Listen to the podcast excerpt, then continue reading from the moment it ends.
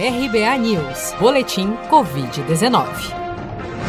O Brasil já soma 132.006 mortes em decorrência da pandemia de Covid-19.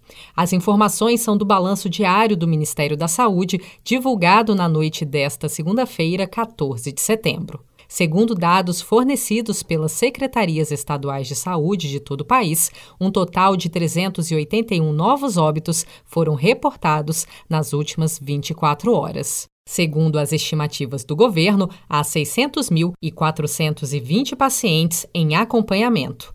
Até o momento, 3.613.184 pessoas já se recuperaram da Covid-19, o que significa que cerca de 83% dos pacientes infectados já conseguiram se recuperar da doença no Brasil. Sobre casos confirmados, o balanço oficial mostra um total de 4.345.610 diagnósticos desde o primeiro registro em fevereiro deste ano. Só nas últimas 24 horas foram 15.155 notificações. As curvas de casos e mortes da Covid-19 no Brasil registraram uma queda acentuada nas últimas duas semanas. Com relação à média de casos confirmados, por exemplo, o Brasil teve um recuo de 27% no período, de 260,6 ocorrências para 180,1 nos últimos 15 dias.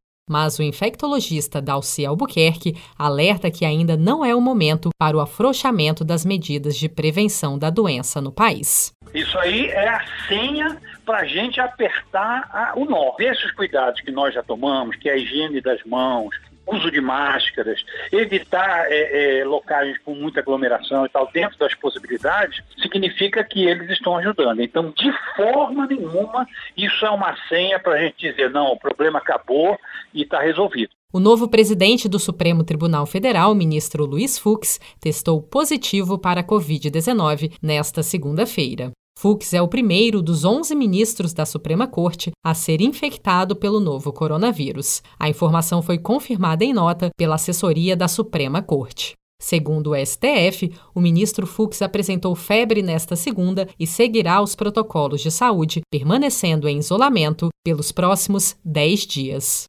Você está preparado para imprevistos? Em momentos de incerteza como o que estamos passando, contar com uma reserva financeira faz toda a diferença. Se puder, comece aos pouquinhos a fazer uma poupança. Você ganha tranquilidade, segurança e cuida do seu futuro. Procure a agência do Sicredi mais próxima de você e saiba mais. Sicredi, gente que coopera cresce.